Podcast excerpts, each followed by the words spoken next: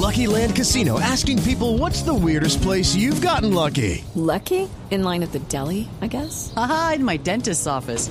More than once, actually. Do I have to say? Yes, you do. In the car before my kids' PTA meeting. Really? Yes. Excuse me, what's the weirdest place you've gotten lucky? I never win and tell. Well, there you have it. You can get lucky anywhere playing at LuckyLandSlots.com. Play for free right now. Are you feeling lucky? No purchase necessary. Void where prohibited by law. 18 plus. Terms and conditions apply. See website for details.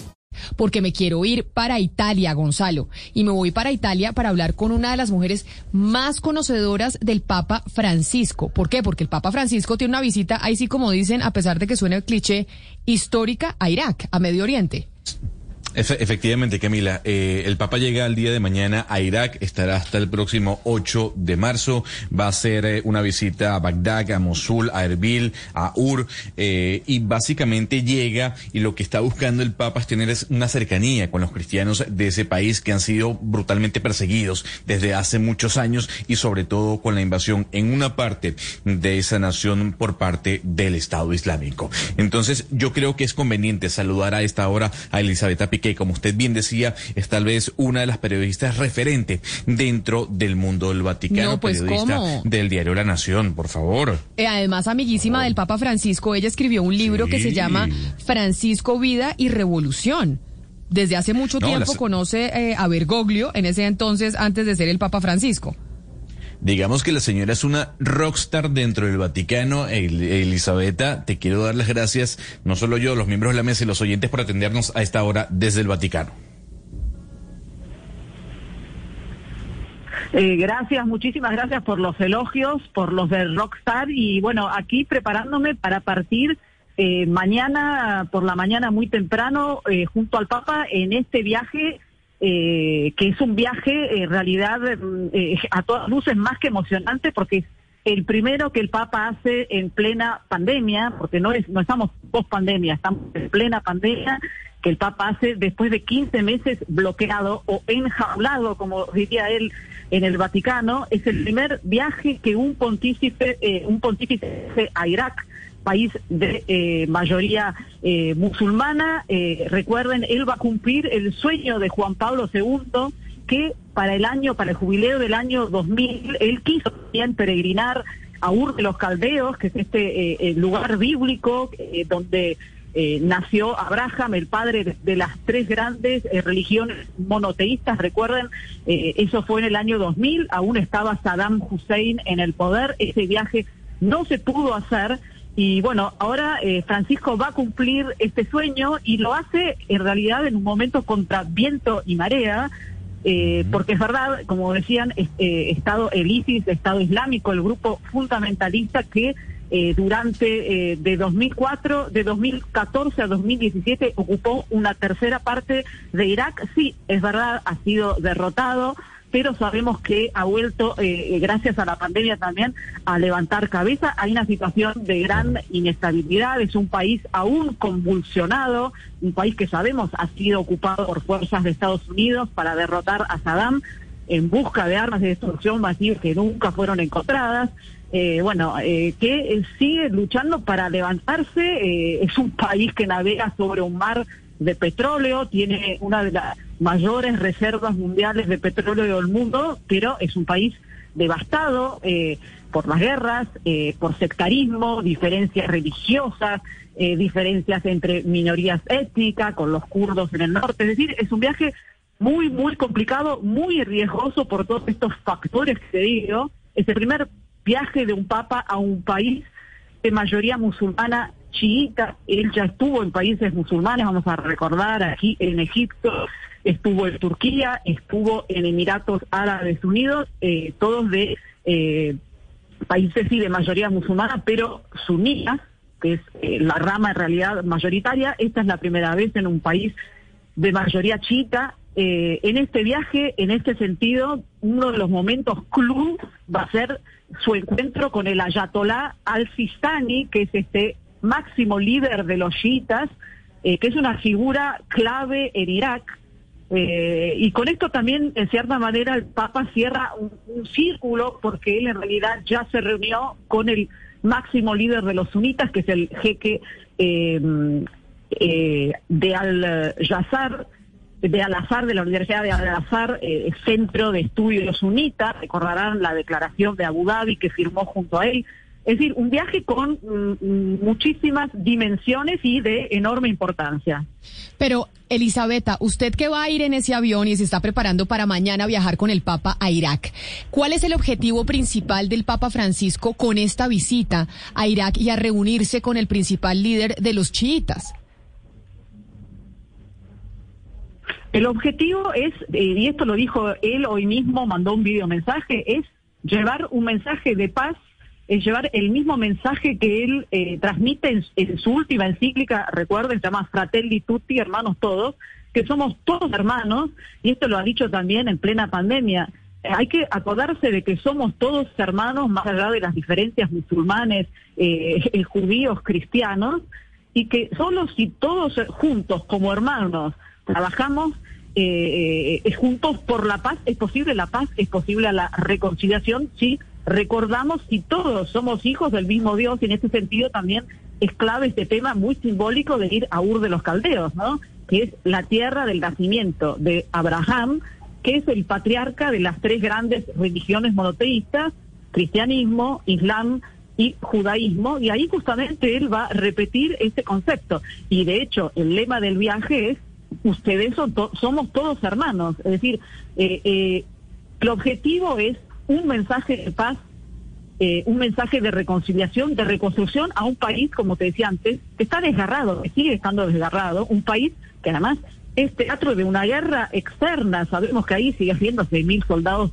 de Estados Unidos, la influencia de Irán. Es decir, es un punto, es la Irak es, la tierra que, que fue cuna de las de la civilización, pero que sigue estando eh, realmente sumido en un caos, dirían, eh, hay un gobierno que justamente quiere que el Papa vaya también para decir, bueno, estamos saliendo ¿no? de esta situación de enorme inestabilidad. Entonces el objetivo es este mensaje de paz, este mensaje también de, de la importancia de que las grandes religiones se unan para trabajar juntos por la paz, por la justicia, para curar esas heridas del pasado que hablábamos, eh, eh, eh, Estado Islámico hizo estragos, para alentar a esta minoría cristiana, que era una minoría que era muy importante. En 1937 en Irak había más de cuatro millones de cristianos. hoy, en el 2003, había un millón y medio y hoy nadie sabe exactamente cuántos hay, pero entre 300 mil, 400 mil eh, eh, esta es una tierra donde solió haber una convivencia entre todos estos diferentes grupos religiosos, pero que después, con la caída de Saddam Hussein, que bien o mal lograba mantener cierto equilibrio, como en gran parte de Medio Oriente, con los diversos dictadores que hemos visto caer en las primaveras árabes, todo esto se abrió una caja de Pandora.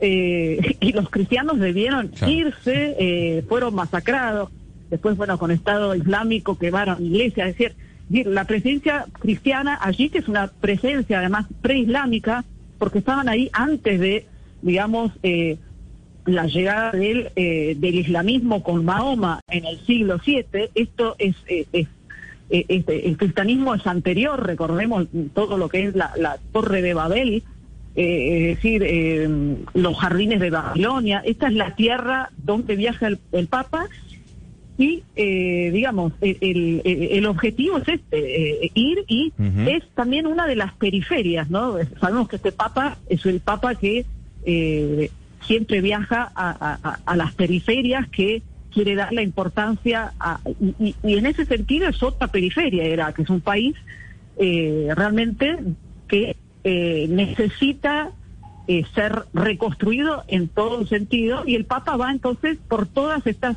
eh, dimensiones y por eso también él dice voy como peregrino de paz y como peregrino de esperanza, dar un poco de esperanza realmente a, a, un país donde eh, no solo la minoría cristiana, también los musulmanes se quieren ir, porque también ellos han sido víctimas de la violencia eh, radical fundamentalista de Estado Islámico.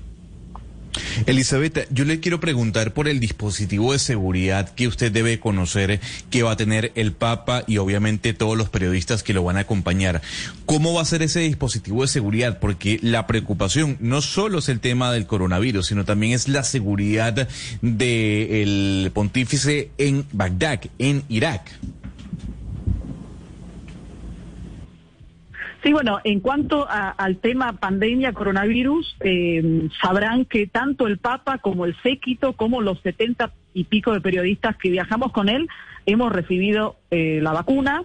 Esto eh, no implica que, por supuesto, allá vamos a tener que seguir usando, bueno, mascarillas, barbijos, distanciamiento. este va a ser un viaje donde no va a haber baños de multitud para el Papa y en cuanto a la seguridad, el tema de la seguridad, por supuesto, eh, eh, eh, quien se ocupa de la seguridad es, por supuesto, el gobierno de Irak que ha invitado al Papa para Irak que vaya el Papa, como les decía, es algo, es como, como decir, bueno, aquí estamos, aquí somos un país estable, por eso van a protegerlo eh, por supuesto está también la seguridad del Vaticano, viajan desde el Vaticano, algunos ya están ahí, están los guardias suizos, pero también, aunque no se diga formalmente, se sabe que todos estos países que sabemos potencias que están aún involucradas en lo que es este suerte de pantano que es Irak, eh, del cual Estados Unidos sabemos quiere irse lo antes posible, pero bueno, Estados Unidos fue el que, eh, digamos, abrió esta caja de Pandora, ¿no? Con la invasión del 2003, después queriendo, digamos, exportar la democracia, pero bueno, ahora quieren irse, hay 6.000 hombres. Eh, por supuesto, la inteligencia de todos estos países, bien o mal involucrados, también va a estar. Habrá drones, habrá una gran seguridad y el Papa, eh, eso lo sabemos, ¿no? El Papa es siempre alguien desde su primer viaje internacional, a, recuerdan a Río de Janeiro, cuando va a usar chaleco antibalas, no, el Papa es un Papa jesuita, es un Papa que cree en, eh, digamos, los designios de Dios, él siempre dijo, no pienso ponerme un chaleco antibalas, pero sí está por primera vez el otro día en el briefing que hubo eh, anterior eh, para ilustrar el viaje, el vocero papal sí admitió que probablemente usará un auto blindado, eh, por otra parte, en este viaje tampoco va a haber papamóvil, va, va, va, a trasladarse en coches eh, cerrados. Eh, también va a haber muchos desplazamientos, es una maratón, sobre todo con 34 años, tres días en, en la cual sube a diversos, para realizar diversos, él y nosotros también, ¿no? diversos vuelos internos, se sube a un helicóptero, a dos helicópteros, es decir, eh, logísticamente el tema de la seguridad es un tema que todo el mundo espera que funcione, eh, que el Papa esté eh, protegido y, seguramente el gobierno de Irak justamente para el gobierno de Irak esta visita es importantísima y se supone que va a ser de todo para que el Papa y, y, la comitiva resulten adecuadamente protegidos y esto en un ambiente en Irak que sabemos, el gobierno iraquí, el ejército iraquí, donde está lleno de diversas milicias, eh, donde también hay aún bolsones de insurgentes, de, Estado Islámico, es decir, eh, una situación, digamos, un contexto bastante explosivo eh, que se refleja también, habrán visto un ataque que hubo ayer en una base de Estados Unidos donde cayeron cohetes, en un atentado que el 21 de enero este, provocó 35 muertos en un mercado de Bagdad eh, Bagdad, la capital, donde no se daban atentados de ese tipo, suicida, desde hace eh, dos años. Es decir, eh, eso, el Papa va eh, en realidad contra viento y marea, pero él explicó también muy bien ayer en en la Elizabeth, en, la audiencia general que va también porque no se puede decepcionar dos veces a un, a un pueblo. Y recordó que ya el pueblo iraquí había eh, eh, sido defraudado por esa eh, visita que resultó, digamos, luego abortada de Juan Pablo II en el 2000. Pero mire, Elizabeth, usted nos ha mencionado la importancia simbólica de la reunión entre el Papa Francisco y pues el, el Ayatollah al-Sistani. Pero yo quiero que usted nos explique un poco por qué es importante, digamos, el mensaje que salga de esta reunión para la, pues para la minoría cristiana que vive en Irak, porque es importante que este Ayatollah abrace de pronto a esta comunidad que ha tenido tantas presiones dentro de Irak. Sí, per- perdón, pero no escuché bien la pregunta por eh, eh, interferencias en, en el teléfono. Que- Porque es importante para la comunidad cristiana que vive en Irak hoy el mensaje que salga de la reunión del Papa Francisco con el Ayatollah al-Sistani. Eh, Mira, eh, esa es una reunión que va a ser estrictamente privada. Lo máximo que vamos a tener de esta reunión va a ser una foto, porque él, le- eh, eh, es más, a Najaf va a ir solamente el Papa con eh, reducido eh, eh, séquito, con el cardenal Ayuso, que es el presidente del Pontificio del Diálogo Interreligioso. Eh, eh, ese, ese es un mensaje, nada, de que el Papa es muy importante sobre todo por quién es Al-Sistani. Al-Sistani es una especie de Nelson Mandela del mundo chiita, del mundo árabe. Es alguien, es un hombre de paz, tiene 90 años, es una referencia moral para todo lo que es el chiismo allí en, en Irak, pero también en otras fronteras.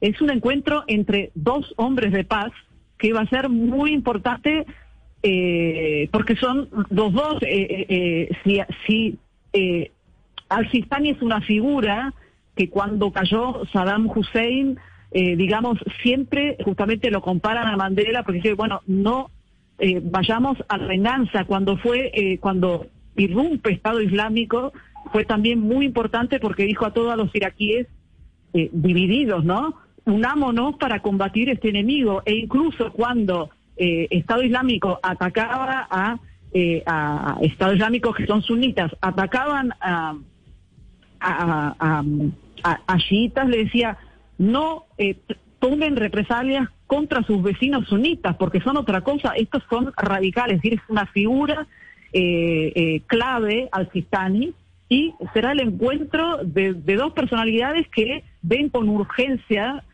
este tema que decía antes de la hermandad de la paz. Así que va a ser un mensaje muy importante, no solo en el contexto, eh, digamos, de las divisiones entre chiitas y sunitas, sino también entre las divisiones con eh, la minoría cristiana. Elisabetta, pues qué maravilla escucharla y oír toda esta descripción de la importancia de esta visita del Papa Francisco mañana a Irak. En ese avión en el que usted va, ¿cuánta gente va en ese avión papal? ¿Cuánta gente va a acompañar al Papa Francisco en esta visita? Eh, te diría unas 150 personas. eh, eh, el Papa va con su séquito, por supuesto están también gendarmes, cardenales, el secretario de Estado, el canciller. viaja también el, cardenal de Pontificia Congregación para las Iglesias Orientales, porque esta es una iglesia, son cristianos de, digamos, de la rama oriental. Y unos 70 periodistas, como te decía, todos vacunados y, bueno, eh, todos, digamos, este, mm, listos para un viaje que va a ser, y esto lo dijeron, totalmente distinto a todos los viajes que hemos visto hasta ahora, porque, eh, nada, por este tema de la pandemia no, no habrá grandes multitudes. Eh, te diría que la única vez que habrá un poco más de gente va a ser el domingo por la tarde cuando el Papa va a celebrar una misa en un estadio de Erbil, que, que, la, Erbil, que es la capital del Kurdistán iraquí, que en realidad tiene capacidad para 20.000 personas, pero van a ser eh, solamente 4.000 personas. Y el Papa lo dijo. Eh, yo, eh, el Papa sabe que debido a la pandemia no puede haber aglomeraciones, pero él dijo, bueno, será un viaje que muchos, eh, muchos iraquíes se verán obligados a ver por televisión, pero al menos ellos saben que el Papa vino a su tierra. Es decir, esta cosa del Papa que quiere ir para alentar a esta población y, no solo a los cristianos, a todos. Y, este, me olvidaba de mencionar, a la minoría yazidí, recuerdan, Nadia Murad, la ganadora del Nobel de la Paz, eh, que también, de la, esta minoría que fue eh, que sufrió una especie de genocidio, ¿no? De parte de, Estado Islámico, que también, es decir, todos han sufrido ahí y el Papa va a eh, darles un consuelo, digamos, a esta tierra considerada mártir, ¿no? Claro, pues Elisabetta Piqué, mil gracias por haber estado aquí con nosotros, por habernos explicado y estaremos pendientes, pues, de usted y de esos 70 periodistas que le van a mostrar al mundo cómo es esta visita atípica del Papa Francisco a Irak. Feliz tarde para usted allá en el Vaticano. Muchas gracias, hasta luego. Colombia está al aire. Hello, it is Ryan, and we could all use an extra bright spot in our day, couldn't we? Just to make up for things like sitting in traffic, doing the dishes, counting your steps, you know, all the mundane stuff. That is why I'm such a big fan of Chumba Casino. Chumba Casino has all your favorite social casino style games that you can play for free anytime, anywhere with daily bonuses. That should brighten your day a little. Actually, a lot. So sign up now at chumbacasino.com. That's chumbacasino.com. No purchase necessary. Group. Void were prohibited by law. See terms and conditions. 18 plus.